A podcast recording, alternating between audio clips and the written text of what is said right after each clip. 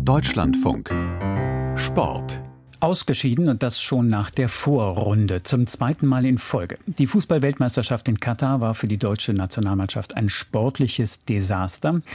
Aber der Deutsche Fußballbund stand auch sportpolitisch nicht gerade gut da. Wir erinnern uns an Themen rund um die One Love Kapitänsbinde. Gestern waren DFB-Funktionäre im Sportausschuss des Bundestages zu Gast. Christian von Stülpnagel aus unserer Sportredaktion ist im Studio. Hat die erfolglose WM dort auch eine Rolle gespielt? Ja, natürlich. Das Turnier hat auch an vielen Stellen ja noch einmal offengelegt, dass auch vielen Fans diese Nationalmannschaft mittlerweile beinahe vollkommen gleichgültig ist. Und im kommenden Jahr findet ja die Fußball-Europameisterschaft hier bei uns in Deutschland statt. Da könnte es durchaus ein Debakel geben, wenn die Fans nicht wieder hinter der Nationalmannschaft stehen. DFB-Sportdirektor Rudi Völler ist aber sicher, bis dahin wieder eine Begeisterung für diese Nationalmannschaft zu entfachen. Wir versuchen, die Fans wieder zurückzugewinnen. Dieses Wir-Gefühl wieder zu erreichen. Das wird eine tolle Europameisterschaft. Sportlich sieht er die Mannschaft übrigens auch auf einem guten Weg. Allerdings sagt er auch, im Nachwuchsbereich hat Deutschland große Defizite, gerade was die Talente in den kommenden vier, fünf, sechs Jahren angeht. Das klingt dann alles andere als optimistisch.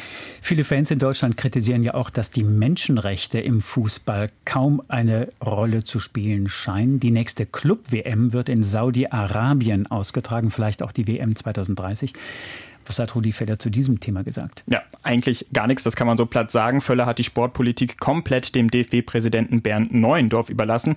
Der sieht aber eine positive Entwicklung bei der FIFA, wenn es um Menschenrechte geht. So soll auf dem FIFA-Kongress im März zum Beispiel offen über einen Entschädigungsfonds für Familien gesprochen werden, von den Gastarbeitern, die auf den WM-Baustellen in Katar ums Leben gekommen sind.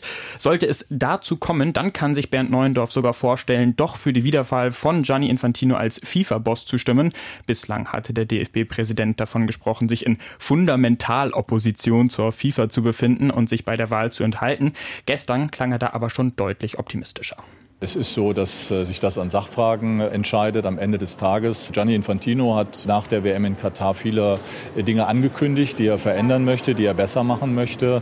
Er hat auch Forderungen aufgegriffen, die äh, ich und andere Europäer vor dem Turnier erhoben haben. Ähm, das haben wir begrüßt. Wir sehen aber im Moment keinerlei Bewegung, keinerlei Fortschritte, was die Ankündigungen von ihm betrifft in Menschenrechtsfragen. Da werden wir nachfragen vor dem Kongress und es wird sicherlich dann auch eine Rolle spielen, wenn wir im Präsidium des DFB entscheiden, entscheiden, äh, ob wir letztlich die Unterstützung äh, gewähren oder nicht, ob es hier tatsächlich zu Fortschritten gekommen ist.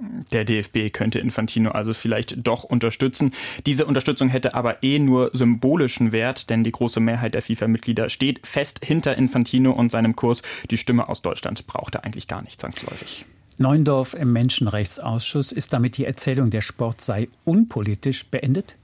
Das kann man zumindest so sagen und es bewegt sich auch sehr stark in diese Richtung, dass die Sportpolitik vermehrt in Deutschland auch auf Menschenrechte und Werte schaut. Und unter den meisten Parteien ist es mittlerweile eigentlich Konsens, dass die Vergabe von Fördergeldern an die Einhaltung von Menschenrechten geknüpft werden soll. Das heißt, die Verbände sollen sich auf internationaler Ebene dafür einsetzen, dass die Menschenrechte eingehalten werden und Großveranstaltungen zum Beispiel nicht mehr in Länder vergeben werden, wo Menschenrechte verletzt werden, zum Beispiel eben gerade nach Saudi-Arabien. Sonst könnte es in Zukunft weniger Gelder geben. Den DFB könnte das bei der FIFA natürlich dann noch vor große Probleme stellen, denn wie wir gehört haben, dort nimmt man es mit den Menschenrechten ja nicht immer allzu genau.